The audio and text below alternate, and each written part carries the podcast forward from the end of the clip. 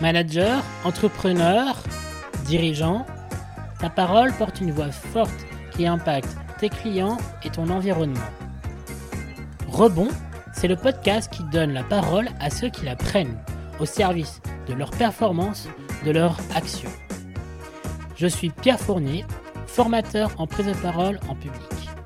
Avec toi, je vais à la rencontre de professionnels inspirants, journalistes, dirigeants, entrepreneurs, managers, qui vous témoigneront de leur rapport à la prise de parole en public, leur apprentissage, leurs conseils, leur impact. Aujourd'hui, nous accueillons Catherine Testa, CEO de l'Optimisme, conférencière Top Voice LinkedIn. Elle est également autrice du best-seller Oser l'optimisme, formatrice et spécialisée en qualité de vie du travail. Ces contenus inspirent plusieurs centaines de milliers de personnes, RH, cadres, managers, chaque semaine sur les réseaux sociaux. Nous allons découvrir ensemble son lien spécifique et unique avec la prise de parole en public. Faire un exposé, c'était genre une torture. Sans plus attendre, partons ensemble à sa rencontre. Bonjour Catherine, est-ce que tu pourrais te, présenter en quelques mots ah c'est mon sujet du, moment et, pour euh, bah, finalement rebondir sur le choix du nom de ton, ton projet, c'est bah, globalement une succession de rebonds. On, va, être très clair. Euh, je viens du domaine du développement durable, donc je suis formée en physique-chimie au tout démarrage. Euh, je me suis intéressée très tôt aux notions d'environnement, écologie, mais dans sa dans sa grande globalité, on va dire, pas seulement à ce qui était environnemental, mais aussi sociétal. Et je, quand j'ai travaillé pendant une petite dizaine d'années dans tout ce qui est RSE euh, et développement durable, je me suis rendu compte qu'on oubliait toujours un peu la sphère humaine, on oubliait euh, les gens. Et euh, je me suis dit qu'il fallait faire quelque chose. Et c'est pour ça que assez rapidement, quand on pense à l'entreprise, il faut la penser dans son territoire, dans son environnement, dans, la nature, hein, mais aussi avec les gens qui la forment. Et c'est pour ça que le sujet de la qualité de vie au travail m'anime. Hein. Je crois que toute société avec un grand S, comme, la société d'un point de vue global, l'humanité, ou société avec un petit S, dans les deux cas, c'est avant tout une notion d'humain. Euh, et, si, on, si on cohabite mieux, si on collabore mieux ensemble, je suis convaincue que ça crée des systèmes beaucoup plus vertueux. Et donc, euh, l'optimisme, euh, tu peux en parler un peu plus? En fait, c'est un, un site web, c'est aussi des formations, c'est aussi des, des, multitudes d'articles. C'est, je, crois, c'est plus, de plusieurs centaines de milliers de personnes qui, qui consultent ton site chaque, chaque mois tu es en lien avec aussi beaucoup de dirigeants d'entreprise, mais aussi euh, potentiellement beaucoup de, beaucoup de collaborateurs, beaucoup de, beaucoup de cadres. Qu'est-ce qu'ils euh, qu'est-ce qu'ils viennent chercher euh, sur, sur l'ensemble de tes activités alors, je vais peut-être effectivement en dire un peu plus sur l'optimisme. En fait, moi, je me suis rendu compte assez rapidement que en France, hein, on parlait beaucoup de ce qui n'allait pas. Globalement, j'avais vécu dans d'autres pays, j'avais vécu aux US, en Espagne, au Portugal, et je me rendais compte qu'en France, on mettait toujours le projecteur sur ce qui n'allait pas bien dans le quotidien, ce qui n'allait pas bien dans le monde de l'entreprise ou ce qui n'allait pas bien dans la société. Et je me disais qu'il fallait absolument euh, créer des sites web ou même des médias qui valorisent les initiatives positives. Je me disais que c'était comme ça qu'on allait pouvoir euh, donner aux gens l'envie d'agir. Hein. Et donc, c'est pour ça qu'on s'est mis à partager donc, euh, bah, à la fois des parcours entrepreneuriaux, à la fois des, euh, des, des, managers qui essayaient de nouvelles pratiques dans l'entreprise, à la fois des personnes du monde associatif, à la fois des philosophes, etc. Toutes personnes qui pouvaient presque planter une graine d'optimisme, en fait, dans... Euh, bah, dans les yeux en fait de nos, de nos lecteurs. C'était vraiment pour un, un peu contrecarrer la, tout ce qui est actualité complètement, complètement anxiogène. Donc, ce que les lecteurs viennent chercher, je pense que c'est parfois un peu de réassurance, un peu d'enthousiasme, un peu d'optimisme et un peu de confiance en se disant, mais attends, si les autres agissent, moi aussi, je peux agir, je suis capable d'agir et c'est pas la peine de changer le monde pour euh, avoir un impact à, son, à son échelle. Euh, et ça, on a effectivement deux sites web, donc l'optimisme.com et l'optimisme.pro. Et euh, l'optimisme.pro va tout simplement partager plutôt des initiatives issues du monde de l'entreprise et l'optimisme.com des, initiatives dans la société. Donc les deux se répondent parce que comme tu l'évoquais très justement, euh, l'avantage, c'est qu'avec l'optimisme.com, j'ai tous les collaborateurs, tu sais, qui viennent me raconter un peu ce qu'ils vivent au travail, au quotidien. Donc, ça nous donne plein d'idées. Euh, mais ils nous disent, ah bah tiens, ça c'était cool, et cette initiative qui a été mise en place, ou alors nous, on a mis ça, mais ça n'a pas du tout marché. Et en parallèle, bah, je travaille beaucoup avec les RH, les dirigeants, les, euh, les, managers sur ben voilà, qu'est-ce qu'on ce qu'on peut mettre en place pour améliorer le quotidien des, collaborateurs. Nous, on aime bien dire en, définition qu'on est un acteur de valorisation. On essaie de valoriser à la fois les collaborateurs, à la fois les initiatives, à la fois les, entreprises qui sont, qui sont vertueuses et qui essaient en, tout cas de faire avancer les choses. Et donc, euh, forcément, le, lien entre optimisme, entre, entre euh, action il y a aussi de la prise de parole en public, puisque c'est euh, très souvent le, deuxième levier euh, d'action après avoir eu accès à l'information, c'est de pouvoir en parler à d'autres. Quel a été ton, rapport euh, à la prise de parole quand tu étais plus jeune ou dans ton enfance? Voilà. Alors, c'est très surprenant. Il y, a, des choses qui surprennent beaucoup mes interlocuteurs. Moi, je suis une, mes collaborateurs me disent parfois que je suis associable. Je suis capable de passer deux mois à écrire euh, au fin fond de ma Normandie sans voir personne. Et j'ai presque envie de te dire que ça me pose pas de problème.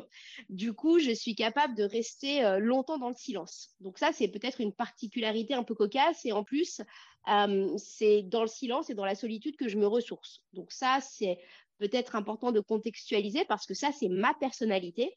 Euh, et quand j'étais euh, quand j'étais enfant, j'étais, je pense, un paradoxe sur pattes pour être très claire et très franche. J'étais euh, plutôt entourée de pas mal de potes, tu vois. J'étais curieusement déléguée de classe, probablement pour sauver les autres, un peu, j'imagine, pour comprendre l'envers du décor.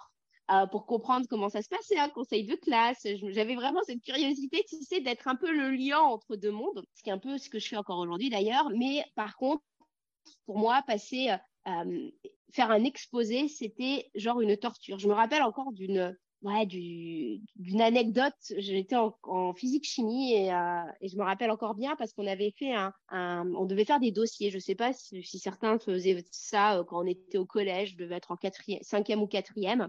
Et euh, on avait préparé un rapport sur les briques de Tetra.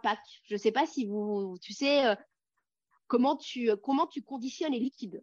Ah, je me rappelle, on avait fait des trucs super. On avait été filmé dans la petite supérette, les différents types d'emballage, des consommables. On avait fait un super truc.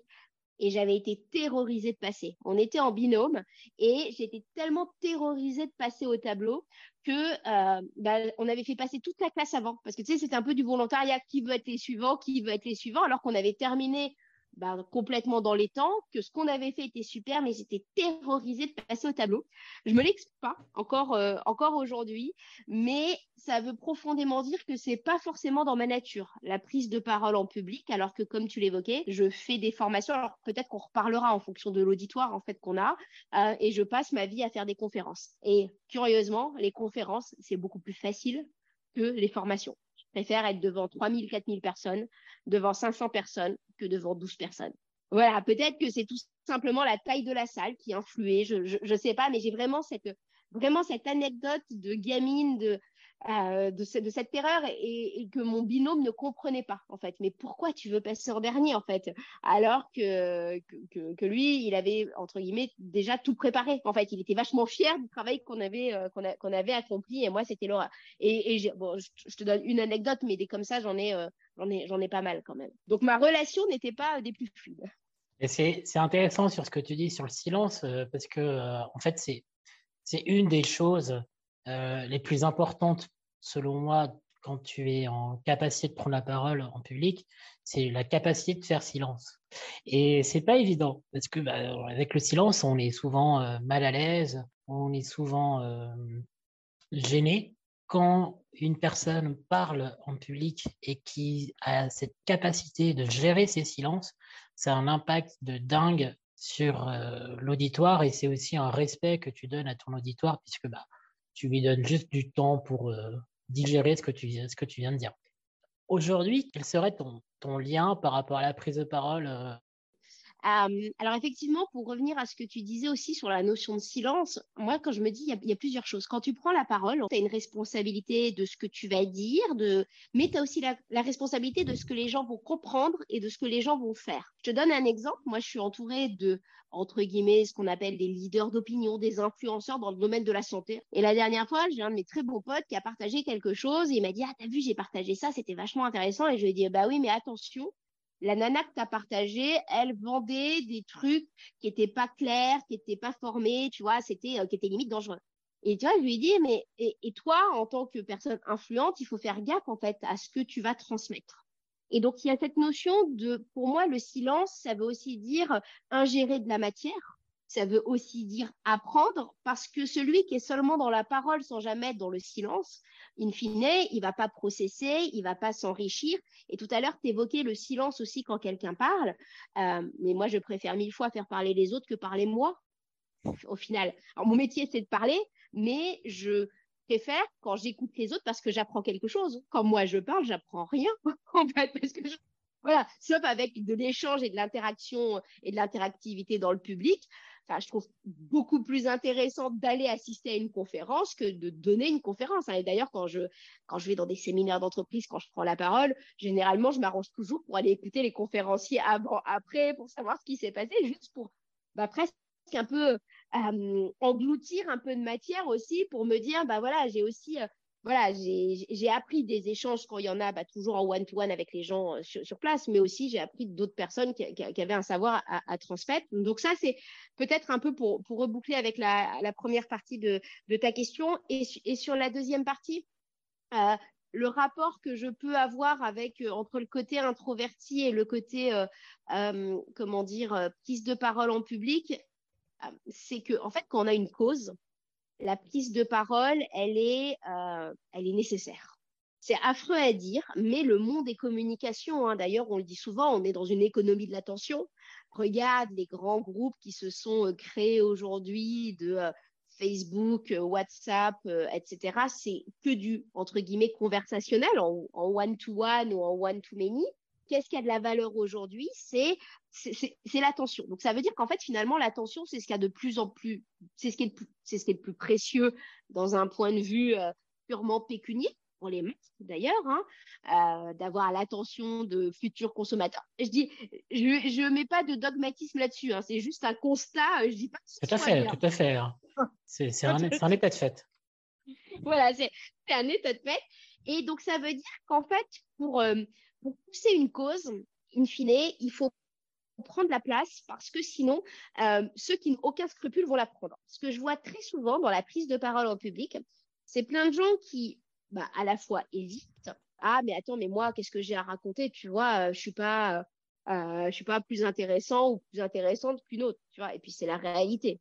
Donc c'est toujours de se dire bon bah ok, je vais jamais intéresser tout le monde. Par contre, si je peux essaimer une cause qui me tient à cœur, autant y aller parce que sinon, le monde va être envahi par la communication et par ceux qui n'ont aucun scrupule à prendre du temps d'attention pour tout simplement faire acheter. Faut, faut, être clair.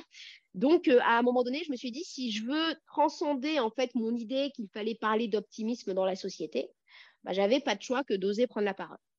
Euh, mais prendre la parole, c'est sur différents supports. Tu vois, quand tu parles de prise de parole en public, tu penses tout de suite ben, devant un auditoire, tu vois. Euh, mais euh, finalement, quand tu, quand tu écris un post sur LinkedIn, tu prends la parole en public, c'est juste de l'écrit. Quand tu fais un podcast, tu prends la parole en public. Quand tu écris, moi j'écris des livres, quand tu écris un livre, tu prends la parole en public. C'est juste différentes formes de, de prise de parole. Et, mais tout est, pour moi, tout est complémentaire parce que chaque prise de parole va atteindre un auditoire qui va être différent et puis tu vas pas forcément atteindre les mêmes personnes et, de toute façon, ta façon de t'exprimer ne plaira pas à tout le monde. Et ça, je crois que c'est hyper important de le savoir.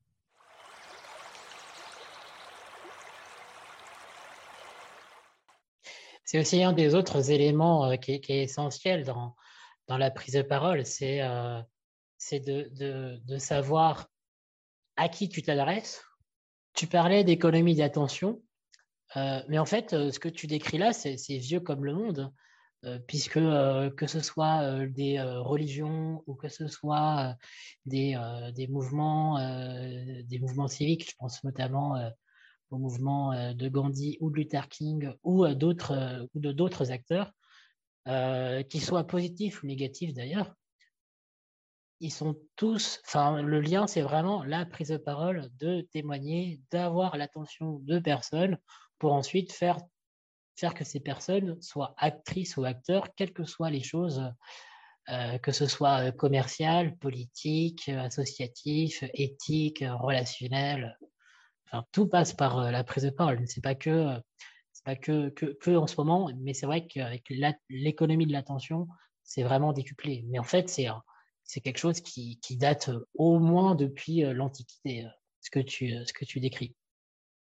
complètement. C'est en, fait, moi, je reliais vraiment à la contemporanéité actuelle dans la dans la mesure où c'était dans la notion, tu sais, de vendre. Tu sais, il faut. En fait, aujourd'hui, on est en train, on doit créer des faux besoins. Et comment tu crées des faux besoins? Ben, on n'est pas que dans le secteur religieux ou politique comme on pouvait l'être autrefois, qui sont des besoins inhérents à toute société. Là, faut créer des des faux besoins pour te placer des produits, ah pour qu'une économie marche, etc., etc. Et donc, c'est pour ça, je, je voyais un peu le côté, on va dire effectivement, probablement trop caricatural de on va prendre l'attention des gens pour leur placer quelque chose. Mais effectivement, depuis, euh, c'est très juste, depuis la nuit des temps, on, a ça. Et ce que tu disais aussi est hyper intéressant, cette notion de à qui on s'adresse. Euh, je me suis longtemps posé la question de euh, qu'est-ce que je voulais faire? Parce que faisant beaucoup de conférences, je vois forcément énormément de conférenciers, et il y a ceux qui ne veulent, et c'est terrible ce que je vais te dire, pas baisser leur niveau. Euh, je t'explique, je me rappelle avoir d'être intervenu avec plusieurs. Honnêtement, ils te font des parallèles avec euh, l'Antiquité grecque en te donnant des noms euh, de divinités que, j'ai envie de te dire, la plupart des personnes ne connaissent pas. Ensuite, ils te, font, ils te parlent en mots d'experts et quand tu leur dis non mais attends, ton discours il atteint pas tout le monde là. Enfin, je veux dire c'est, enfin c'est hyper complexe, euh, c'est hyper complexe. Et je dis ah bah non, on va pas niveler vers le bas. Et donc tu vois ça c'est je prends la parole pour plaire à mes pairs, tu vois. Mmh. Et euh, il y a je prends la parole pour transmettre un message. Et là tu es obligé de toute façon forcément, quand tu veux transmettre un message au plus grand nombre, si c'est ta cause, de vulgariser et de trancher. C'est-à-dire, tu es obligé de faire des raccourcis les raccourcis, généralement, quand tu es spécialiste d'une thématique, tu les connais. Donc, ça t'agresse un petit peu de les faire les raccourcis, mais tu sais que si tu ne les fais pas, ça deviendra de facto inaudible. Et donc, c'est pour ça que, comme tu dis très justement, à qui je m'adresse et pourquoi je m'adresse, avant tout de à qui je m'adresse et le pourquoi je m'adresse à la personne, eh ben, c'est fondamental parce que ça permet parfois de faire la paix sur des conflits intérieurs qu'on peut avoir quand, ben, aussi, plus on gagne en savoir, plus notre pensée se complexifie. Et plus qu'on disait il y a, moi je me rends bien compte avec mes livres, plus que je disais il y a six ans me semble obsolète et bien trop euh, tranché comparé à ce que je pourrais penser aujourd'hui parce que bah, j'ai gagné euh, en savoir, en complexité, en nuances, etc. etc. Tu as aussi cet effet, euh, le, le Dunning-Kruger, tu sais, plus tu apprends sur un sujet, plus tu as l'impression de rien connaître parce que plus tu vois que ce sujet est relié à d'autres, etc. etc. Et quand on, s'adresse à un public, ben c'est, ça, ça, reste fondamental de se dire est-ce que je veux simplifier? Est-ce que j'accepte de simplifier quand bien même on va bah, me critiquer? D'ailleurs, tu le regardes hein, dans la société, tous les vulgarisateurs scientifiques se prennent des scuds, entre guillemets, des chercheurs. Ils disent, mais attends, tu peux pas dire ça. Le vulgarisateur, il sait très bien, tu vois, qu'il a tranché. Donc ça, c'est la première chose. Par contre, la deuxième chose sur à qui je m'adresse, euh, j'ai longtemps essayé de m'adapter à des publics, c'est-à-dire je me rappelle avoir fait une conférence auprès de RH en anglais de L'Oréal. Euh, j'ai essayé de parler le langage des RH. Et moi, je parle de QVT. La QVT, c'est ma cause. Mais le langage des RH, je ne l'ai pas forcément. Tu vois. Et ben, je me suis trouvée moins bonne parce que j'avais essayé de parler un univers, bah, finalement, qui n'était pas le mien. Alors que si j'étais restée sur la QVT, que vraiment je maîtrise dans toutes les diagonales, euh, voilà, que mmh. je connais vraiment à fond, eh ben, j'aurais été probablement plus compétente. Donc, c'est aussi quand on arrive devant des publics qu'on ne connaît pas. Tu vois, encore hier, j'étais avec une professionnelle de santé qui me disait Est-ce que vous pourriez parler, oser l'optimisme, faire le lien entre l'optimisme et la santé? Non, en fait, je peux te parler d'optimisme. Mais si je commence à me, à, me bifurquer sur la santé, tu vois, vous, vous serez toujours meilleur que moi pour faire le lien entre l'optimisme et la santé. Et je me suis fait avoir plusieurs fois à essayer, tu vois, de me suradapter en sortant de ma vraiment zone de d'ultra compétence. Et ben ça m'a ça, ça m'a desservi et aussi de me dire que de toute façon, tu vois, regarde, euh, je parle vite. Déjà, on, parle vite d'ailleurs globalement. Euh, on comment ça s'appelle? Et tu sais, quand tu es conférencier, on te dit souvent, alors il faut poser sa voix, répéter trois fois les choses pour que les gens s'en souviennent. Voilà, trois fois, j'ai bien dit trois fois. Tu vois, tu as, cette petite technique. Tout à fait. ben voilà, c'est qui sont vrais. Je veux dire, si tu veux que quelqu'un retienne quelque chose, faut le répéter forcément trois fois. Et globalement, on te dit que dans une présentation, on ne retiendra que trois messages clés. Je crois que c'est ça, si ce n'est, enfin, je ne sais pas exactement. Et sauf que moi, ça me correspond pas. C'est-à-dire que c'était presque antinomique avec ma personnalité parce que moi, on vient me chercher pour de l'énergie. Donc, si je commence à appliquer des codes, tu vois. Donc, c'est aussi trouver, on va dire, sa, sa façon de faire qui nous convienne, en fait, en se disant de toute façon, je plairai pas à tout le monde. Moi, je pense que la prise de parole, euh, c'est quelque chose de, que tout le monde peut avoir s'il en a envie, euh, du, plus grand timide au plus grand extraverti. Mais il y a, y a ce besoin de, de, de, se connaître soi-même et d'oser et d'oser franchir le pas. Du coup, oui, alors tu, pour revenir, tu parlais de, de ton anecdote. Euh, la première, de la première de conférence. Ta première conférence. Ah ouais, alors effectivement, la première conférence, en fait, on m'a mis dans le bain. C'est-à-dire que, tu sais, souvent, on te... moi, je me suis toujours dit que quand on fait des conférences ou quand on prend la prise, quand on prend la parole en public, il y a forcément une courbe d'amélioration. C'est-à-dire que tu es meilleur la deuxième fois que la première, tu es meilleur la troisième fois que la deuxième, tu sais, parce que tu, bah, tu sais ce que c'est, tu te gères mieux dans le temps, dans l'espace, etc., etc. Ma première conférence, ben finalement, j'y étais un peu from scratch parce que j'étais déjà payée, en fait. Je crois que j'avais même été payée 1000 balles de mémoire. Et c'était dans probablement un des cadres les plus difficiles. C'est-à-dire que je m'adressais à des managers, à des directeurs, à des dirigeants d'entreprises, d'une euh, comment ça s'appelle, d'une structure de consultants. Donc, tu imagines bien que les consultants, ils ont quand même vaguement l'habitude de prendre la parole en public. Hein. Je m'adressais à eux, donc plutôt population masculine âgée entre 45 et 60 ans, je dirais. Donc, des gens qui, en plus, ont vu passer des dizaines et des dizaines, des dizaines de conférenciers en phase 2. Et là, bah, une fois que tu es devant, en fait, tu te lances et euh, ce que je m'étais dit ce jour-là, c'est que de toute façon, il faut une première fois. Il faut une première fois et la première fois, c'est presque as ton point de bah, par rapport à quoi tu vas axer ton amélioration plus tard. Et donc finalement, je m'y réfère souvent. Et pour tous ceux qui voilà qui nous écoutent et qui se disent oh là là, j'ai peur de ma première intervention, que ce soit une formation, que ce soit un pitch ou quoi que ce soit, bah dites-vous que de toute façon, la première fois, vous serez moins bon que la deuxième, que la troisième, etc. etc. Et tu vois, cette anecdote, je l'ai beaucoup dite. À, euh, dans mon équipe, j'ai des personnes qui forment, en fait, qui sont des formateurs, euh, notamment euh, en matière de prévention en santé mentale, de sensibilisation en santé mentale et de qualité de vie au travail. Et tu vois, d'avoir cette, cette métaphore visuelle de euh, on est toujours moins bon la première fois que les fois d'après, et ben finalement, à chaque fois que il ou elle se sont lancés, bah effectivement, la première fois, ça fait le plus peur parce que c'est nouveau, tu découvres, tu sais pas comment sera pris ton discours euh, ou ta formation ou ton intervention, peu importe. Mais bah, finalement, ça te donne un point pour euh, la deuxième fois, pour ajuster, pour continuer finalement une sorte d'amélioration continue. Et je crois que c'est important aussi à partager de se dire, euh, vous en faites pas, hein, on a tous euh, été débutants un jour en prise de parole. Euh, généralement, les premières fois sont souvent pas terribles, mais c'est toujours mieux que de rien faire. Oui, alors exactement. Moi, moi, je me rappelle pour cette première conférence, sincèrement, je crois que. Donc, tu sais, c'était une conférence qui durait trois quarts d'heure. C'est hyper long, trois quarts d'heure de conférence, hein, parce que tu es en monologue pendant trois quarts d'heure. Je sais pas, je crois que je l'avais au moins répété au moins 30 fois chez moi, en fait. Tu sais, dans ma douche euh, ou en repartant. Alors, le problème, c'est que quand on prend la parole, souvent, on répète que le début, du PowerPoint ou de la prise de parole, parce qu'on s'essouffle, en fait. Et, euh, euh, c'est pour ça, quand on s'entraîne, il faut aussi commencer parfois par la fin. Et sincèrement, je pense que pendant 2-3 ans, sans mentir, pendant 2-3 ans sur une conférence qui est quand même calée depuis longtemps, régulièrement, et même encore régulièrement aujourd'hui, de temps en temps, je me refais ma conférence toute seule dans ma douche, tu vois. je refais des petits points, en fait. Donc, finalement, la prise de parole en public, hein, même si on connaît très bien son sujet, qu'on le maîtrise et qu'on a fait beaucoup de prises de parole, bah, tu vois, ça, ça c'est un, travail en continu. Sur LinkedIn, tu es l'une des personnes les plus, les plus influentes comment tu gères cela et comment tu vois l'impact de tes écrits sur, sur les personnes qui te suivent sur ce réseau?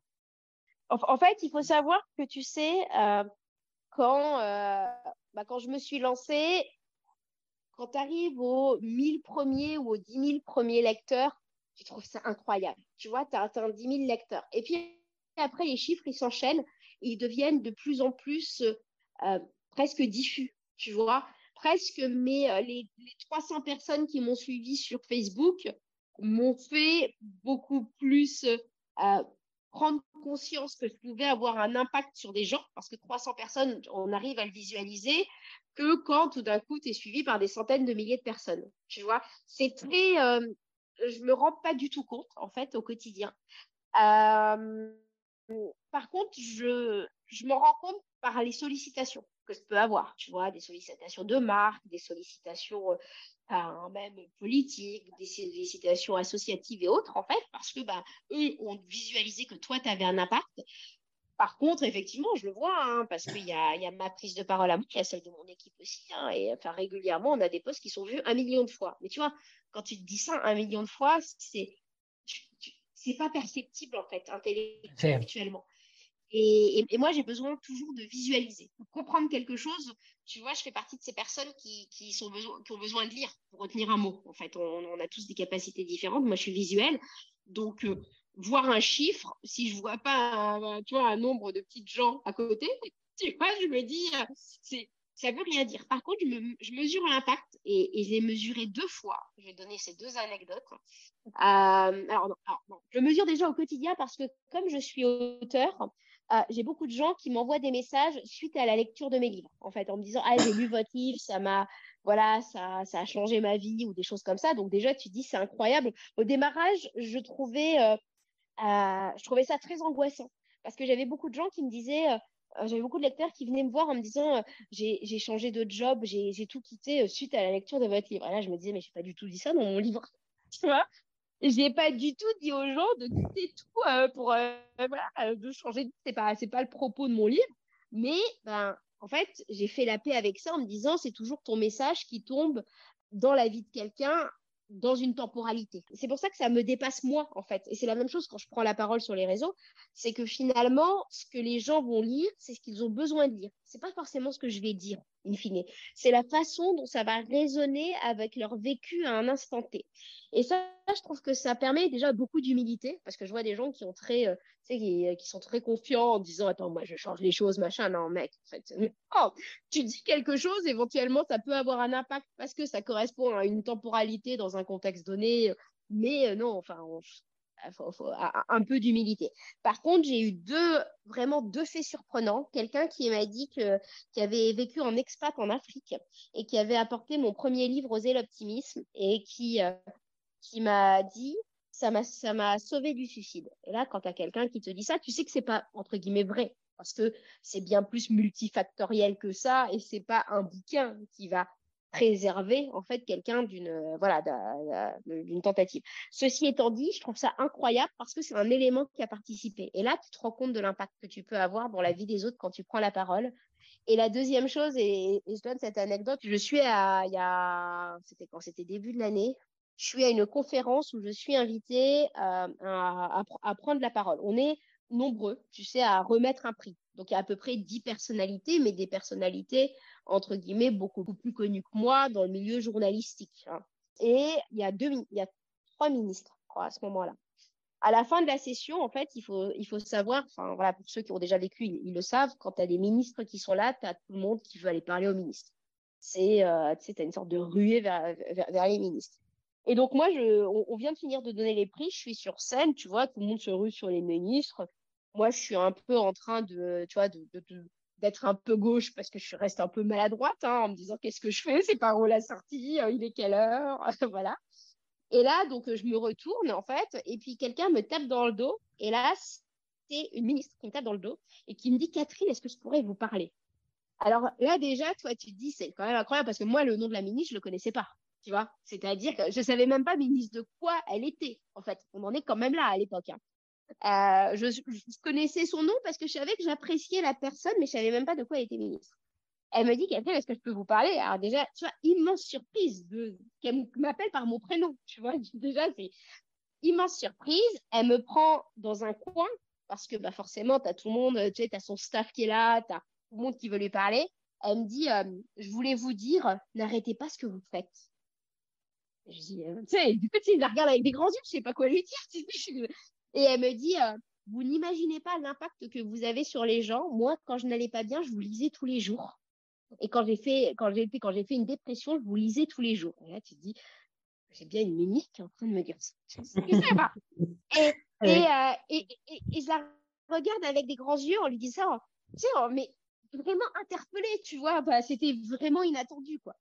Et je la regarde avec des grands yeux en disant, en disant mais je suis hyper touchée. Et, et comment ça et j'avais les larmes qui montaient mais juste d'être touchée que cette personne tu vois qui était ben, avec tout ça les photos les machins vienne me dire ça en fait tu vois dans, dans les yeux et, euh, et une sorte de totale vulnérabilité. Tu vois elle, elle disait euh, et elle me dit euh, on vous suit en fait. Vous n'imaginez pas l'impact que vous avez sur les gens et elle me dit, aussi incroyable, elle me dit, j'avais vu quand vous aviez eu un coup de mou, j'ai eu peur que vous arrêtiez. Et le coup de mou, je l'avais eu, je sais pas, 5-6 mois avant. Donc ça veut dire qu'elle avait vraiment suivi. Et le coup de mou, elle avait dû le voir sur Instagram parce que j'en avais pas forcément parlé sur LinkedIn. Et je me suis rendu compte parce que tu vois, derrière, tu as des potes qui m'ont dit, mais non, c'est une ministre, elle voulait forcément, tu vois, elle voulait forcément, euh, montrer qu'elle était sympa, machin. Et en fait, je suis, je suis, je suis certaine que non, en fait. Je suis maintenant, je, tu vois, j'ai, j'ai, replugué mes, mes, pensées après, parce que, et puis elle m'a dit, et qu'est-ce qu'elle m'a dit Et puis je lui ai dit, ah c'est incroyable. Je lui ai dit, je, dit, je serais même jamais venue vous dire bonjour parce qu'il y a tout le monde qui veut vous parler. Et elle me regarde, tu vois, en souriant, mais avec une gentillesse dans les yeux, en disant, bah même tout le monde s'en fout. Et du coup, j'avais, tu sais, ça m'avait fait un peu cette notion de, tu vois, les gentils gagnent. mais, ça, ça m'avait vraiment, vraiment, vraiment touchée non pas parce qu'elle est ministre, tu vois, euh, maintenant elle est même plus, tu vois, mais parce que cette notion de vulnérabilité de quelqu'un, en fait, il y, a, aussi d'autres façons d'accéder aux choses. Et ça m'avait, euh, et c'est là que j'ai mesuré, en fait, parce qu'elle m'a dit euh, dans les ministères, on suit ce que vous faites, etc., que j'ai jamais eu, enfin, allez, j'ai eu quelques contacts avec des individus dans des ministères, mais j'ai jamais rien fait avec des ministères en soi, en fait. Et, là, j'ai mesuré l'impact. Mais sinon, tu le mesures pas au quotidien. Tu, tu mesures pas parce que pour le coup, coup, tu vois, je fais pas partie des gens qui programment leur poste. J'ai envie de dire un truc de temps en temps. Je parle euh, du management, de temps en temps du TDAH, de temps en temps du de l'entrepreneuriat, de temps en temps de Catherine. Tu, vois, je parle de tout un tas de sujets. C'est le truc qui me vient dans la tête parce que j'ai envie de dire quelque chose. Et je suis pas du tout régulière sur LinkedIn comparé à des gens, tu sais, qui prennent la parole tous les jours. Et puis en plus, presque j'ai envie de te dire, si tu veux, enfin, pardon de parler vulgairement, faire du putaclic, c'est très facile en fait. Tu vois, surtout quand tu recopies ce qui se passe aux US. C'est tellement vu, vu, vu, et revu en fait. Et moi, je, je publie quand j'ai un truc à raconter, quoi. Mais au moins, ce qui est bien, c'est que bah, tu es, euh, juste toi et authentique. Et c'est un peu la, la base quand tu veux euh, prendre la parole en public et influencer. C'est euh, on ne veut pas voir, on veut pas voir la, la personne qui a plein de masques ou qui a plein de représentations ou qui attend ce que potentiellement l'autre veut de lui ou d'elle, et généralement ça fonctionne pas. Euh, ou alors ça fonctionne un temps, mais euh, au bout d'un moment ça se voit. en, fait, en fait, prendre la parole, ça demande du temps. Tu vois, tout à l'heure je te disais, il faut du temps, toi, d'apprendre prendre la parole. C'est finalement, c'est euh, alors oui, ça peut servir ton business dans certains cas moi, c'est quand même relativement décalé de mon cœur de métier, tu vois, de publier sur différents réseaux. C'est juste que j'aime ça, ça me permet de rencontrer des gens, j'adore ça. Et si je me forçais, tu vois, je fais partie effectivement des, personnalités les plus influentes depuis 2017, on est en 2022, ah, j'aurais pas réussi à faire cinq ans, tu vois. J'aurais pas réussi à faire cinq ans de reproduction de contenu, je me serais forcément lassée au bout d'un moment. Tu ah bah, tout à fait, tout à fait. Donc c'est voilà après euh, effectivement hein, quand tu recopies des trucs, euh, tu vois c'est euh, effectivement hein, tu peux réussir à faire des choses.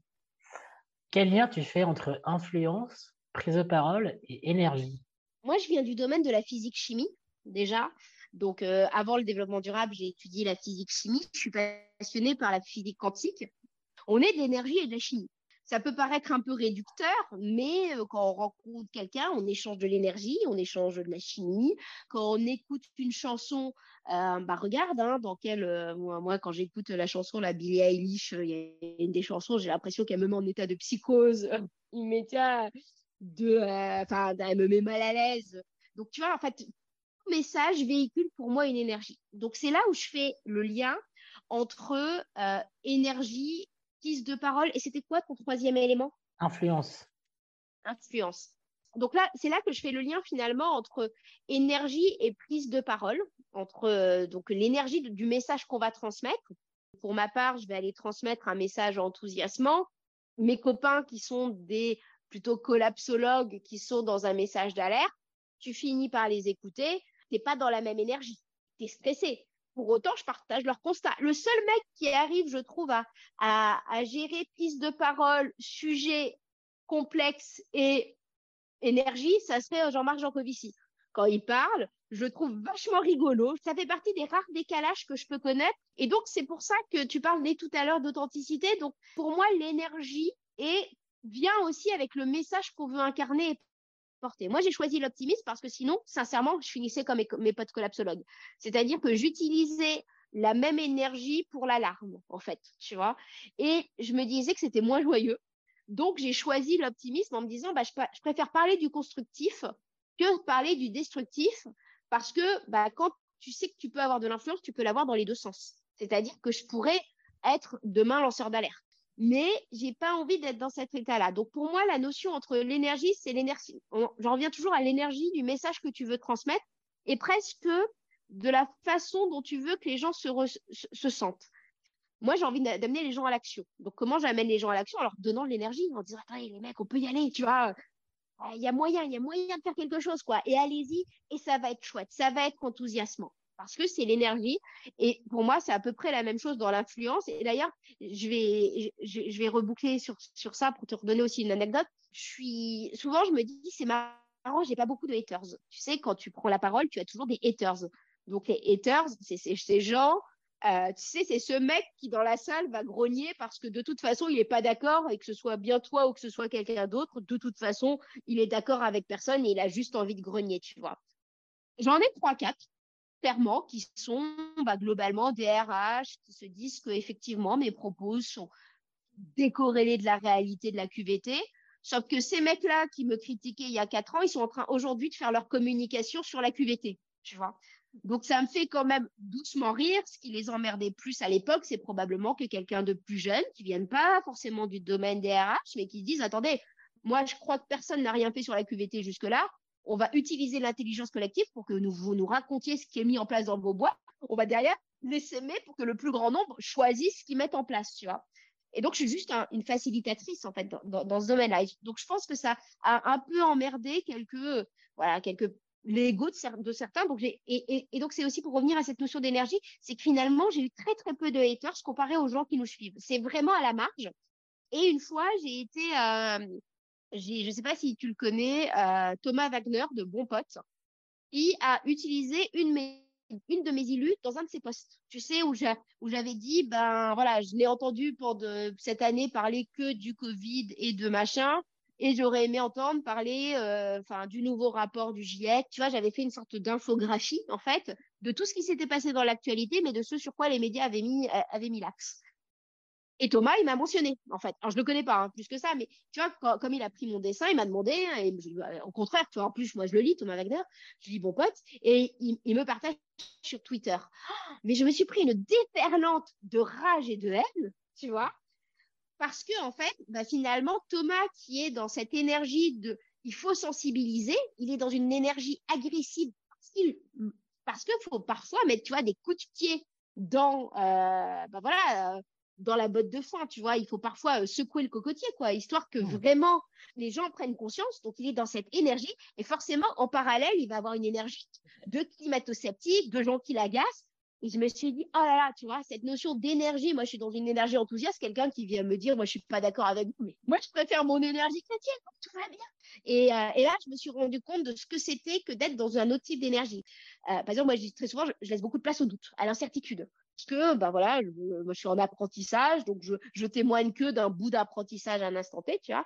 Mais si jamais toi tu communiques avec rigueur et précision ton savoir, attends-toi à ce que tu aies un mec en face qui, rigueur et précision, te dise Ah, tu t'es trompé sur le bullet point 3A.2, euh, tu vois. Que moi, finalement, on va pas venir m'attaquer sur ça parce que je dis Attendez, de toute façon, c'est ouvert. En plus, quand tu vois la qualité de vie au travail, c'est tellement complexe, les rapports sont tellement pas d'accord les uns avec les autres, que voilà, moi, c'est plutôt des, des, graines de curiosité que j'essaie, mais ça, ça me protège, mmh. je pense aussi en matière, en matière d'énergie. Donc, c'est, ça serait le lien que je ferais entre énergie, prise de parole et influence. Et tu as aussi, et c'est euh, une question que je vais te poser, une parole qui peut rester juste une parole sans aucune action. Qu'est-ce que toi t'en penses? Ah. Alors, euh, pour revenir sur la première partie de ta question, c'est la notion de confiance. C'est-à-dire que moi, je, pense qu'aujourd'hui, tout le monde est obligé de parler parce que comme on a une sorte de déficit de confiance globale dans l'autre, quand tu commences à parler, que ce soit à travers des podcasts, que ce soit à travers euh, la télé, que ce soit, peu importe en fait, c'est une relation à l'autre qui est bien plus authentique que faire un petit visuel sur les réseaux sociaux et ou euh, communiquer que euh, d'une façon en fait. Tu es obligé en fait pour une relation de confiance de t'exprimer Aujourd'hui, je vois pas comment on peut monter un business, avoir une cause euh, et même être manager dans une boîte hein, sans, euh, sans avoir cet outil d'expression. Pour le décalage, on est quand même dans une société aujourd'hui, il faut le dire, où tu as, beaucoup de gens qui te disent, euh, te font dans des grandes, tu sais, des grandes citations. Euh, comment dire, tu vois. Attends, je, je, je, vais t'en citer une. Je pense que tu vas sentir, tu, vas, tu vas voir la même citation du type Soyez le changement que vous voulez voir dans le monde ou. Euh, Exactement. Voilà. Exactement. Tu vois, ça, ça fait bien de le dire, mais tu l'incarnes pas du tout. Et au-delà de ça, derrière, tu vas vendre des formations pour changer alors que toi, tu n'as même pas changé, en fait. Tu vois Et tu vas te faire un paquet de pognon à base de citations. Je pense que ça n'a qu'à temps. Parce qu'aujourd'hui, c'est quand même voilà, on, commence à se, euh, à se rendre compte en fait de là où on en est, de euh, que finalement mettre des belles paroles sans, euh, mettre des belles paroles sans l'action, à un moment donné, ça finit par se voir. C'est-à-dire qu'on finit par voir que ben, finalement, tu parles plus que ce que tu travailles, en fait. Ben, finalement, tu racontes des choses, mais que tu n'es pas. Moi, c'est et d'ailleurs, ben, pour, pour, répondre à ta question, parce que je me suis peut-être un peu perdue en route, c'est un truc qui, qui m'a beaucoup surpris, c'est que 90% des gens qui me voient en conférence, le premier truc qu'ils me disent, c'est ah vous êtes pareil que sur les réseaux au démarrage, je comprenais pas la phrase. Bah oui, c'est moi, en fait. Et c'est vrai que, tu vois, j'ai cette notion de euh, qui me tient à cœur, hein, la proximité, la simplicité. Enfin, nous, enfin, Pierre, Catherine, imparfait, euh, tout va bien, tu vois. Je veux dire, euh, puis mon interlocuteur, moi, imparfaite, tout va bien, tu vois. C'est toujours la même chose, en fait. Pour moi, ça, c'était comprenais pas pourquoi ils disaient ça. Et ben, c'est parce qu'en fait, ils avaient rencontré beaucoup de monde qui était très différent de la représentation qu'ils pouvaient se faire sur, euh, sur les réseaux. Je pense que ça va tendre à disparaître. Ben, avec, euh, on est tous un média, nous tout seuls, avec nos téléphones et autres, avec euh, qui on est. On va, on va de plus en plus être obligé d'incarner qui on est. Tu vois, on va rentrer dans une ère mmh. de la singularité donc faire semblant, euh, parce que j'en connais deux, trois, hein, des gens très très décalés sur, LinkedIn, des gens influents très décalés. Franchement, euh, c'est un peu bizarre ce que je vais dire, mais moi je sens l'énergie des gens en fait globalement, euh, et je sens que l'énergie est décalée par rapport à ce qu'ils expriment en fait. Quand je les vois en vrai, en fait, c'est pas c'est pas la même chose. Donc je comprends pourquoi on me dit ben c'est c'est ah, bizarre, t'es la même. Bah ouais, moi ça me moi ça me paraissait complètement normal, mais effectivement ça l'est pas forcément.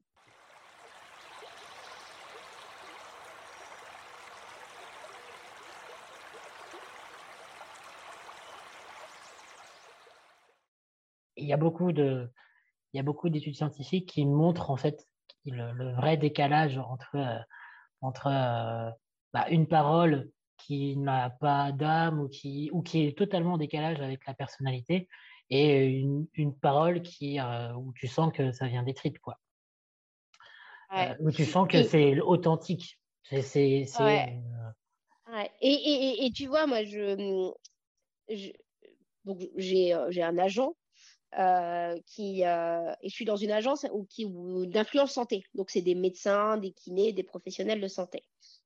Tout le monde arrive à faire un contenu par jour parce que tu nourris un algorithme en fait quand tu veux prendre la parole digitalement. Moi, je suis incapable de faire ça.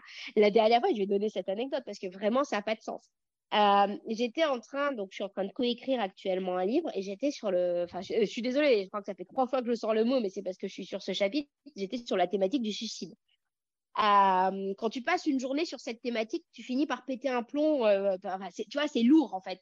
Et moi, mon outil de soupape, c'est la joie, la bonne humeur en fait je suis allée dans ma. Alors, j'ai différents réseaux sociaux. Sur, euh, LinkedIn, je partage pas du tout ça, mais sur Instagram, je partage un peu des trucs, en fait, à un instant T. J'arrive dans ma chambre, je, mets en place une housse de couette qui est trop petite pour ma couette. Truc à la con. Je le raconte, je sais pas pourquoi. Je, je dis, euh, en disant, en fait, bon, bah voilà, un, peu teneur de la journée, la, la couette dépasse de la housse. Enfin, bon, bref. Écoute, je n'ai jamais sur mes stories Instagram eu autant de vues et de commentaires sur la housse de couette. Je ne sais pas pourquoi. Je pense que tout d'un coup, ça a détendu tout le monde. Ça n'avait rien à foutre dans le décor parce qu'autant te dire que bah, sur mon LinkedIn, je suis plutôt suivie par des dirigeants des RH, des, euh, des comment dire, des, gens qui cherchent pas à faire du conseil déco et encore moins du conseil linge de maison sur, sur la housse de couette, quoi mais je sais pas, en fait, je crois que ça, ça a paru tellement ubuesque pour beaucoup de monde. Mais, mais genre, j'ai eu plein d'astuces pour mettre la housse de couette dans le bon sens, euh, sur euh, le fait que bah, visiblement les housses de couette, il y a quelqu'un qui s'était à mesurer son parc à housse de couette, comme il m'a dit, euh, et qui avaient en moyenne 10 à 5 à 10 cm de moins que l'annonce. Bon, bref, j'ai eu des milliers de conversation sur une hausse de Et je me dis que, tu vois, si tu te contrôles, en fait, jamais tu mets un truc aussi spontané, en fait, tu vois. Alors, je dis pas que ça ait intéressé tout le monde, hein, franchement, parce que mais, mais vraiment, euh, bah, incroyable le nombre de commentaires sur une housse de couette. Alors que, voilà, bah, c'était pas un placement de produit, acheter ma housse de couette. c'était pas. Mais j'ai plein de demandes. C'est où que tu as trouvé un bleu comme ça? Bon, bref, mais c'est. Euh, c'est pour, l'anecdote aussi de cette notion d'authenticité qui euh, qu'on peut aussi avoir. Peut-être que ça va moins vite que la rigueur, par contre, tu vois.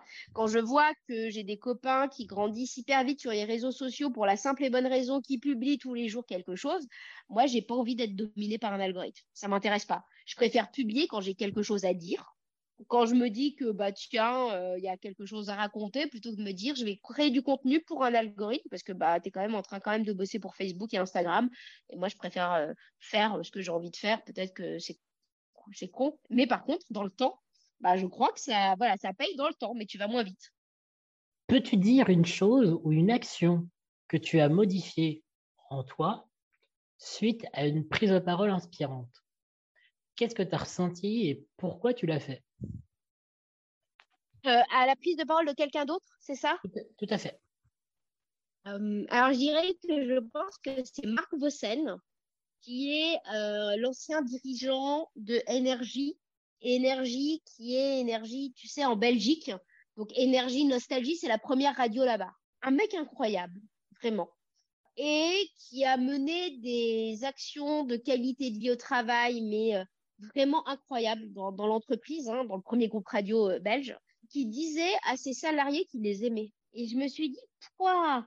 En fait, on peut être un homme, on peut, euh, je sais pas, il devait avoir 55 ans peut-être, tu vois, être dirigeant d'un groupe qui pèse des millions, en fait, avec en plus bah, des regards, enfin, des, confrères en France, en fait. Hein, c'est le même groupe. Hein, donc, euh, il osait faire ça. Et là, je me suis dit, en fait, on peut tout se permettre. À partir du moment où c'est authentique, on peut tout se permettre. Et je pense que c'est. Euh, alors, c'était une conversation qu'on avait eue ensemble. Et après, on c'était la suite à une conversation. Il a écrit un bouquin aussi qui, qui est absolument voilà, j'adore en fait. Et je me suis dit, on peut mettre, on peut tout se permettre en fait.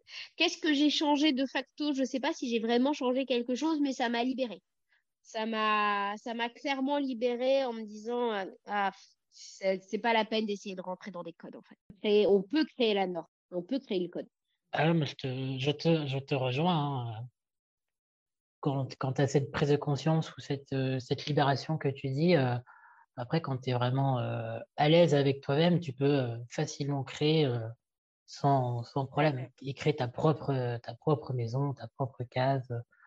Ouais. Et je dis, ce qui est difficile, c'est que c'est souvent dans le temps. Tu sais, c'est parce que tu as gagné en confiance dans ta propre prise de parole que tu te donnes les libertés d'eux. Mais généralement, régulièrement, tu essaies de te remouler un truc. Tu vois, il suffit qu'un mec soit passé par là en te disant Ah, faudrait que tu parles de ça. Tu rajoutes la slide, tu sais, et finalement, tous les conseils que tu as pu choper de l'extérieur, tu les as tous rajoutés, sauf que ton contenu de base ne te correspond plus, en fait.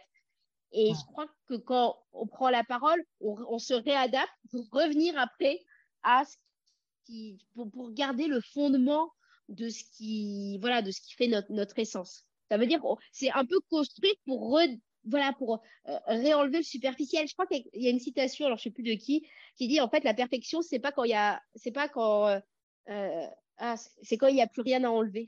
Exactement. Oui, tout à fait. Bah, de toute façon, aussi de, basique en termes de conseils, euh, c'est euh, dans n'importe quelle prise de parole, plus tu fais court, plus tu es impactant et plus tu conserves ton message. Ouais, et tu vois, j'avais lu une étude récemment, bah, peut-être que tu l'as dans tes formations aussi, c'est euh, il faut pas se justifier.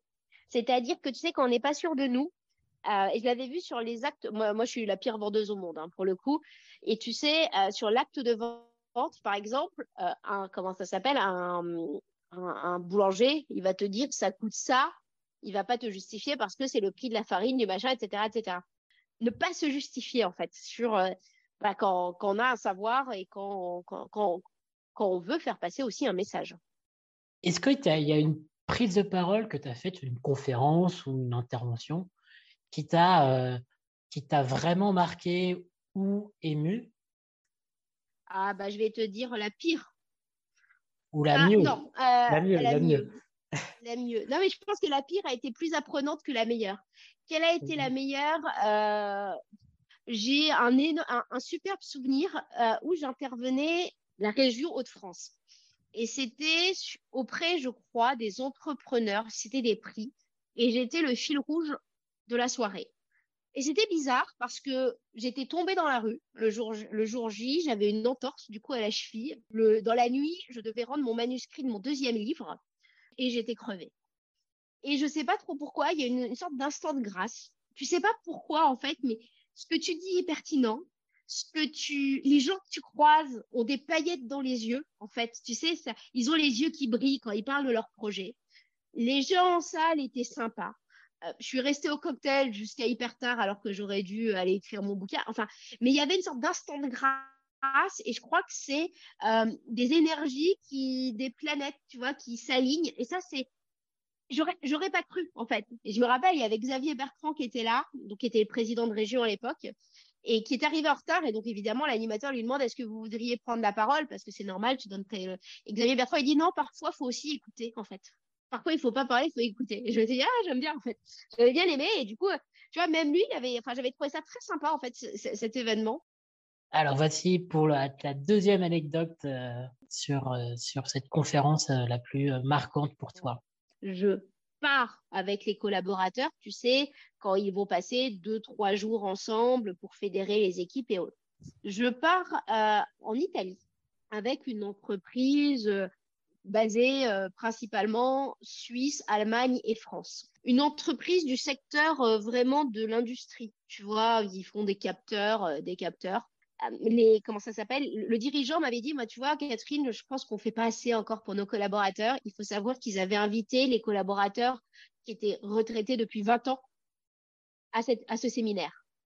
Donc, il avait une totale distorsion d'image. Et donc, je fais ma conférence et pareil, moment de, moment de suspendu tu sens que ça tombe au moment, que les gens sont.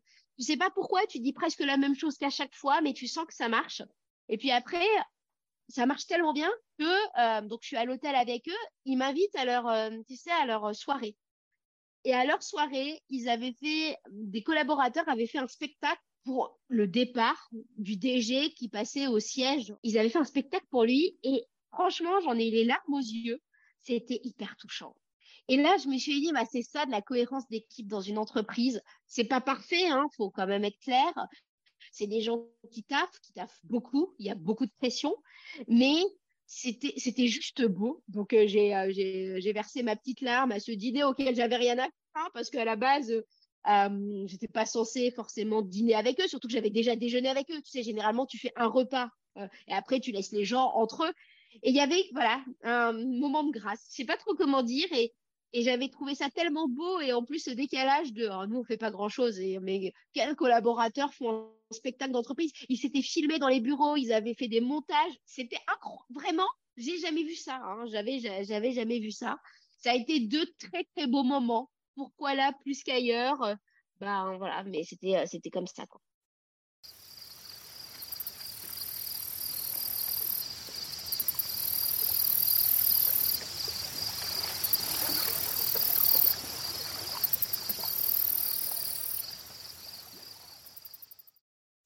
Quel a été ton, pire gadin ou euh, ta pire intervention euh, que tu as faite? Oh là là Je m'en suis toujours parmise. C'était, euh, je m'en suis toujours parmise. Je la cite quasiment à tout le monde. Il y a deux univers dans lesquels j'interviens peu. L'éducation nationale. pourtant, j'ai beaucoup de demandes hein, de profs, etc. Mais c'est compliqué. je suis déjà intervenue, mais pas, pas beaucoup comparé au monde de l'entreprise. Et un autre domaine dans lequel j'interagis très peu, c'est le milieu de l'hôpital. Pourtant, je suis suivie par des centaines, voire des milliers de sages-femmes, euh, d'infirmières, euh, d'aides-soignantes, etc., etc. Je, suis suivie par, par, par, par ce type de, de population, mais j'interviens jamais dans cet univers. La dernière fois, je suis invitée à intervenir auprès de, de chefs de service, je, sachant qu'en fait, le problème, c'est la rétention des talents c'est euh, le fait que bah, finalement, il y a énormément d'émissions dans ce milieu-là parce que bah, c'est de la fatigue, parce que tu côtoies la mort au quotidien, parce que parce que c'est lourd, tu vois. C'est vraiment, moi, j'ai un total respect pour voilà pour, pour les professionnels de santé d'un point de vue global. Sauf que bah, le monde de l'hôpital, globalement, hein, est très hiérarchisé avec très peu de reconnaissance en fonction de quel est euh, de quel est ton poste. J'interviens et derrière moi j'ai un monsieur qui est euh, un compte éminent je finis ma conférence. Il faut, faut, voir en plus le contexte. Il est assis derrière moi. Enfin, dans toute la conférence, il est derrière moi. Ce qui m'arrive jamais. Généralement, tu es sur la scène, tu n'as pas quelqu'un dans ton dos. Et je finis ma conférence et il me dit, moi, je suis pas d'accord. Je suis pas du tout d'accord avec tout ce que vous avez dit. À un moment donné, je parle de l'intelligence collective. Tu vois, je, je, dis très souvent, on est, euh, bah, ça a été démontré, hein, on est ensemble plus intelligent que tout seul. Ce qui rend un groupe intelligent, c'est la diversité des personnes. Euh, un collectif ne peut pas travailler sans, sans les autres pour euh, pour réenorgueillir chacun de ses propres talents, en fait. Et, c'est vrai, ça a été démontré par la science, voilà, que, que, le groupe est toujours plus intelligent. Alors voilà, faut effectivement, faut, pareil, hein, je, fais un raccourci quand je dis ça, mais il faut que le groupe soit, voilà, soit cadré, il y a des techniques, etc. Et là, le, et là ce, mec me dit, un groupe de gens bêtes, ça reste des gens bêtes ensemble. J'étais, enfin, médusée, en fait, de ce type de parole, surtout qui, surtout que le propos, c'est de se rendre compte de pourquoi les gens partent. Et une telle condescendance, et en temps normal, enfin, si j'avais été. Donc, il faut savoir qu'on est un vendredi, il est 21h, euh, je suis fatiguée, tu vois, la fin de semaine, euh, je suis fatiguée. Et là, en temps normal, j'aurais dit, bah, excusez-moi, est-ce que vous pourriez me définir c'est quoi quelqu'un de bête? Parce qu'il y a 24 types d'intelligence, il y a l'intelligence mathématique, spatiale, musicale, c'est quoi quelqu'un de bête, tu vois? En temps normal, je le prenais comme ça. Sauf que j'étais défoncée de fatigue. Et là, je lui dis, mais vous avez lu les études sur le sujet? Non, bah alors lisez-les. voilà. Là, je me suis foutu euh, mauvaise réponse de ma part. Hein. Faut quand même être très clair. Réponse débile de ma part. Comment me prendre quelqu'un en frontal? Et après, ça n'a été que ça. Un jeu de joute. Et je sors de la salle, et je pense que c'est ça le pire. Je sors de la salle. Donc, presque aucune réaction de la salle. Hein. Tu vois, c'est je suis en combat avec euh, avec ce pont, en fait. Moi, je l'ai vécu comme un combat. Hein. Lui, je pense qu'il s'est dit qu'il donnait une bonne leçon. Je sors de la salle et là, tout le monde vient me voir me dire ah, mais moi, j'étais d'accord avec ce que vous disiez. Je vais l'appliquer dans mes équipes. Et là, tu te rends compte de cette, tu vois, de cette caricature de, déjà, ils n'ont pas osé prendre la parole. C'est ton sujet d'ailleurs. Hein. C'est-à-dire qu'ils étaient d'accord avec moi, mais ils n'ont pas osé prendre la parole. Et, euh, et pourtant, c'était des bacs plus euh, neufs. Hein. Je veux dire, c'est pas des personnes qui avaient un déficit de confiance. Ça restait des gens qui soignaient, qui au quotidien opéraient des malades. Donc, tu vois, c'est des gens qui avaient quand même confiance en eux. Hein. Et, et, et, cette notion de, euh, ben, on en est encore là dans le milieu de l'hôpital, en fait. Et ça a été vraiment pour moi bah, je comprends déjà pourquoi on ne me fait pas intervenir parce que finalement, l'intelligence collective, ils y sont pas du tout. Tu vois, la qualité de vie des collaborateurs, ils y sont pas du tout. Ils sont juste face à un constat, ils n'arrivent pas à comprendre pourquoi les gens partent. Et là, je me suis dit que je voulais plus intervenir dans le monde de l'hôpital. Tu vois, tout à l'heure, on parlait de quelle est son audience, quelle est son, tu vois, ben, je sais pas parler leur langage, en fait. À mon avis, là, c'est là que des énergies, comme on parlait tout à l'heure, tu sais, des énergies fortes de destruction, ben, fonctionnent mieux face à des individus comme ça. C'est exactement ce que tu évoques sur euh, à qui je m'adresse. Comment la prise de parole peut favoriser des climats plus sains dans la relation entre, entre les collaborateurs en entreprise Et quelles sont les, les pratiques que tu as, pu, euh, que as pu observer, toi? La prise de parole en public, enfin, la prise de parole tout court, c'est probablement le, le facteur qui, qui, va, qui, va, le plus protéger le climat dans l'entreprise. C'est-à-dire que beaucoup de mots de l'entreprise viennent du fait de ne pas échanger. La prise de parole, en fait, elle est importante parce que plus certains vont oser montrer leurs convictions, en fait, plus le monde de l'entreprise va avancer. Oser prendre la parole et s'exprimer sur un sujet, c'est hyper important parce que ça donne l'autorisation aux autres de le faire, en fait. À la fois sur leur sujet, mais aussi de se dire un temps, mais moi aussi, je pense comme toi, en fait. Parce que si personne n'ose au démarrage, eh ben, ça va créer des systèmes euh, en total, en total inertie et qui n'avancent pas. Et au-delà de ça, hein, évidemment, le rôle des managers, mais même hein, des leaders d'influence qui sont pas du tout forcément des managers, hein, qui peuvent être ben, tout simplement celui qui communique un peu mieux que les autres, ou des dirigeants, ça reste de d'oser s'exprimer pour euh, donner confiance, pour donner l'attention, le cap, la vision et des choses comme ça. Oui, bah, la prise de parole qui permet de déclencher d'autres paroles, ça c'est quelque chose de, d'essentiel. Quoi. Et c'est une sorte d'effet papillon. Quoi. Exactement. En fait, connaître ses collaborateurs, écouter ses collaborateurs et comprendre ses collaborateurs, en quoi ces notions sont essentielles dans la qualité de vie au travail et quels sont les outils qui peuvent améliorer euh, améliorer cette, euh, cette euh, qualité de vie? Alors moi, je trouve qu'il n'y a rien de mieux que quelqu'un qui a déjà fait le poste. C'est-à-dire que quand tu es un manager qui a déjà euh, travaillé à cette mission, en fait, tu sais ce que c'est. Tu connais tous les petits travers parce que ce qui se passe dans le monde de l'entreprise, souvent, c'est qu'on a une fiche de poste, tu vois, et puis on a tous les petits trucs à côté qui sont pas du tout dans la fiche de poste, tu vois. Tu dois à la base, je sais pas, tu dois, tes, pilotes, enfin, responsable d'une unité de prod euh, dans une boîte, par exemple, mais il faut que tu gères les enjeux RH, euh, il faut que tu gères euh, les, que tu travailles avec la RSE quand la RSE te demande quelque chose. tu vois, il faut que tu t'engages sur les causes, machin. Donc, ton poste est toujours beaucoup plus large que la simple fiche de poste. Donc, pour se mettre en empathie, l'avoir vécu, il n'y a rien de mieux parce que tu sais exactement euh, là où, euh, où la personne en face peut s'améliorer, tu peux lui prodiguer les bons conseils, des choses comme ça. Alors, c'est euh, essentiel dans la mesure où souvent les collaborateurs expriment de faux besoins. C'est-à-dire qu'ils se disent, tu sais, on, voit toutes ces études passer, ah, on a envie de liberté. Sauf que quand tu es un collaborateur qui a toujours vécu en ayant des directives et des choses comme ça, il se rend compte que quand on lui donne, par exemple, trop de liberté, ils se sentent mal, ils se sentent perdus parce qu'ils préfèrent avoir un cadre. Pour moi, la bonne écoute du collaborateur, euh, c'est avant tout la bonne expression du collaborateur. Parce qu'on peut très bien écouter son collaborateur, sauf que si le collaborateur lui-même ne se connaît pas assez, il peut exprimer des faux besoins, en fait, pas des besoins réels, mais des besoins qui sont les besoins de son voisin, de sa compagne, de son compagnon, ou peu importe, des velléités qui ne sont pas les siennes. Avant, en fait, d'avoir la bonne écoute, pour moi, c'est l'accompagnement aux collaborateurs d'avoir la bonne parole et de savoir poser les justes questions. Tu sais, pourquoi est-ce que tu penses ça? Ah, développe, tu vois, d'arriver à amener l'autre. En fait, c'est presque le rôle d'un coach hein, de plus en plus dans, le monde de l'entreprise, euh, d'arriver l'autre à exprimer son besoin, ses pensées en fonction de ses propres valeurs, quand parfois tu as littéralement oublié qui tu étais sur les bancs de l'école. Hein on t'a dit qu'il fallait faire des maths alors que tu étais littéraire, tu as fait des maths et tu te retrouves à 45 ans, tu comprends pas pourquoi tu te sens pas bien dans ton job en fait. Donc finalement, pour moi, la bonne écoute dans le monde de l'entreprise, c'est celui qui arrive à, poser les bonnes questions. j'ai beaucoup apprécié ce que tu disais par rapport à la liberté ou l'autonomie. En rhétorique, ça a, des, ça, ça a un nom précis. Ça s'appelle un, je ne sais pas si tu le sais, mais ça s'appelle un concept mobilisateur. Donc en fait, ce sont des termes où tout le monde est d'accord, parce que qui est contre la liberté Personne. Qui est contre l'autonomie Personne. Mais ce sont des termes qui ne veulent absolument rien dire. Puisque liberté de quoi?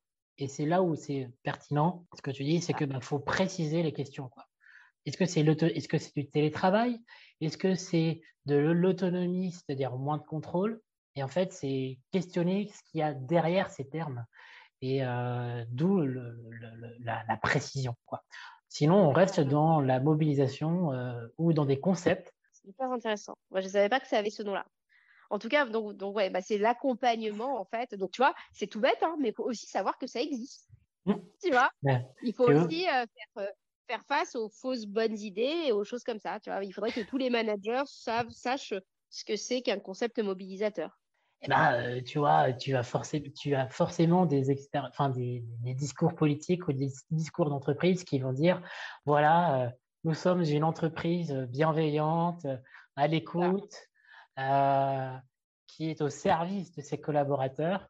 Bah, tu vois, bienveillance, l'écoute et au service, ce sont trois concepts mobilisateurs. Tout le monde est d'accord pour ça, mais concrètement, dans les faits, ça veut dire quoi? C'est génial comme sujet.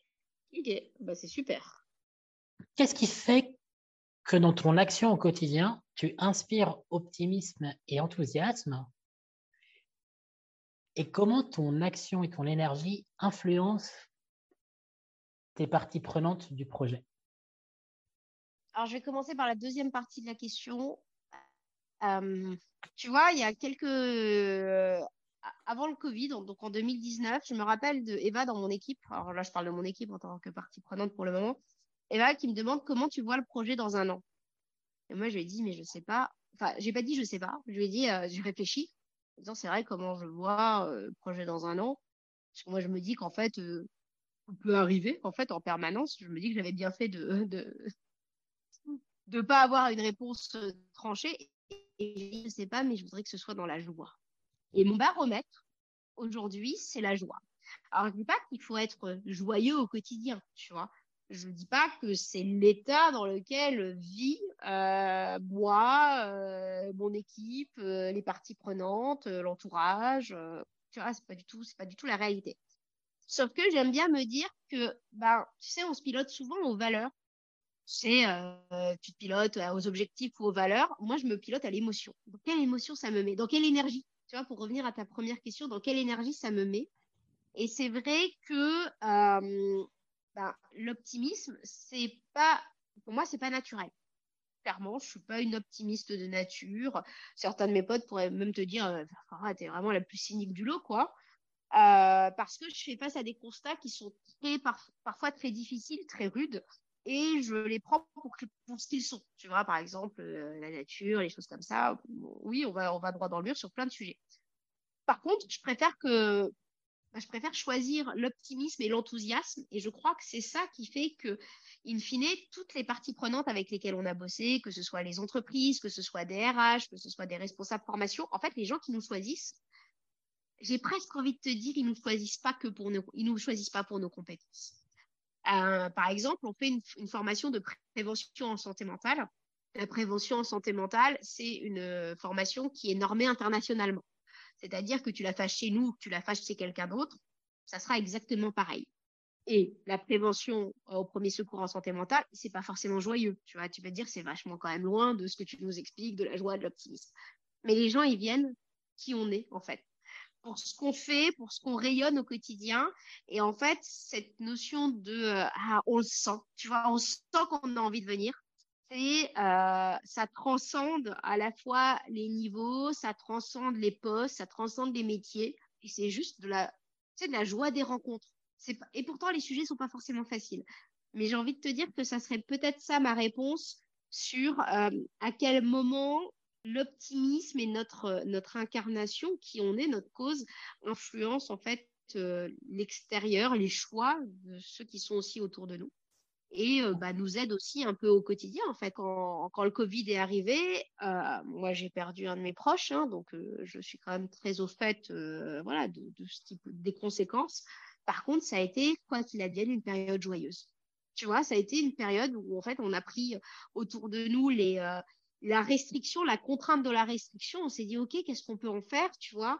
Comment est-ce qu'on va la vivre? Et on a choisi, en fait, plutôt que de la vivre dans le, dans le ressentiment, dans la colère, dans la haine, en fait, ce qui, ce qui a pu m'arriver sur le plus tard, quand on a refoutu des contraintes euh, début de l'année 2022, et eh ben, à la premier confinement, on avait choisi, en fait, d'être dans la, voilà, dans l'enthousiasme de, de la situation inédite et dans l'apprentissage. Et ça, ça reste des choix. Ce qui est super intéressant dans ce que tu dis, c'est que bah, être guidé par l'émotion, et aussi par la joie que tu incarnes et que tu es, et aussi par ton intention, bah, l'émotion est, le seul outil qui permet d'influencer une prise de parole. C'est-à-dire que tu peux être tout à fait euh, armé d'un point de vue raison, rationnel. Euh, tu peux aussi avoir une très bonne posture, mais si tu n'es pas en capacité de rendre cette raison, cette rationalité émouvante, sensible, authentique, bah, ton message il est beaucoup moins impactant. Et, c'est aussi un risque. C'est-à-dire que, sachant que l'émotion, c'est quelque chose, c'est la chose qui influence vraiment énormément les gens, bah, c'est un outil en fait pour faire soit des choses éthiques ou pas éthiques. Mais c'est ça qui est, euh, qui, est, essentiel et que je trouve marquant, c'est quand tu dis que tu es guidé par la joie et par l'émotion, ça, reflète tout ton projet de ce que tu disais avant sur l'authenticité, la congruence, bah, parce que, bah, euh, parce que bah, tu fais jaillir cette émotion et cette, cette sensibilité dans tout ce que tu euh, fais. Et c'est pas que, et entre, en, contrepartie, c'est pas euh, de la raison, des choses très programmées, mais, mais c'est pas grave. Parce qu'en fait, ce qui compte, c'est vraiment l'émotion, l'authenticité qui fait que bah, tu, tu, tu, tu, influences des personnes sans t'en rendre compte. mais c'est ça qui est, qui est, très riche. Quoi. Mais ça parle pas à tout le monde aussi. C'est aussi ça, tu sais, parce que bah forcément, plus tu es rigide sur tes propres émotions, moins ça va te parler, en fait. Et, et c'est pour ça, cette notion, pendant longtemps, j'ai j'ai même dans mes slides, hein, sur mes conférences, une slide qui dit sourire ne grille pas nos neurones. Parce que j'avais presque honte tu vois, de passer d'un milieu très rationnel, scientifique, à cette sorte de euh, un peu de légèreté, s'il vous plaît, en fait. Tu mmh. vois, c'était un peu ça, un peu de et enfin, c'est bon, on a on a 80 ans à vivre sur Terre, on va, euh, tu vois, on va ouais, autant autant essayer de s'enthousiasmer euh, et de faire au mieux et de voilà, de trouver sa voilà, sa, sa, cause et, et d'essayer et, de, et de contribuer. C'est si tu avais un conseil pour euh, améliorer euh, euh, la prise de parole de cadres ou de dirigeants d'entreprise, ce serait, ce serait lequel? Osez y mettre votre histoire. Parce que quand on ose mettre son histoire personnelle dans bah, l'histoire de dans l'histoire professionnelle, en fait, c'est déjà beaucoup plus authentique ça incarne beaucoup plus, ça nous met nous-mêmes en situation de vulnérabilité et c'est très apprenant en fait. Tu vois, on, passe, enfin, tout le monde est en train de me dire l'équilibre vie pro, vie perso, blablabla. Non, mais non, la réalité, c'est qu'en fait, c'est beaucoup plus, euh, ouais, c'est c'est beaucoup plus que ça. Et euh, un bon discours, c'est probablement pour moi un discours qui est, euh, ouais, qui, qui est incarné en fait. Donc mettez votre histoire personnelle dans votre histoire professionnelle. Si cet échange t'a plu, n'hésite pas à t'abonner et à mettre 5 étoiles sur ta plateforme de podcast préférée. Tu peux aussi la partager à tes proches qui seraient sans doute inspirés par ce témoignage. En attendant les prochains épisodes, tu peux retrouver ma newsletter des conseils une fois par semaine pour progresser en prise de parole. Parle bien fais-toi confiance, bonne journée à toi et à bientôt pour une nouvelle rencontre.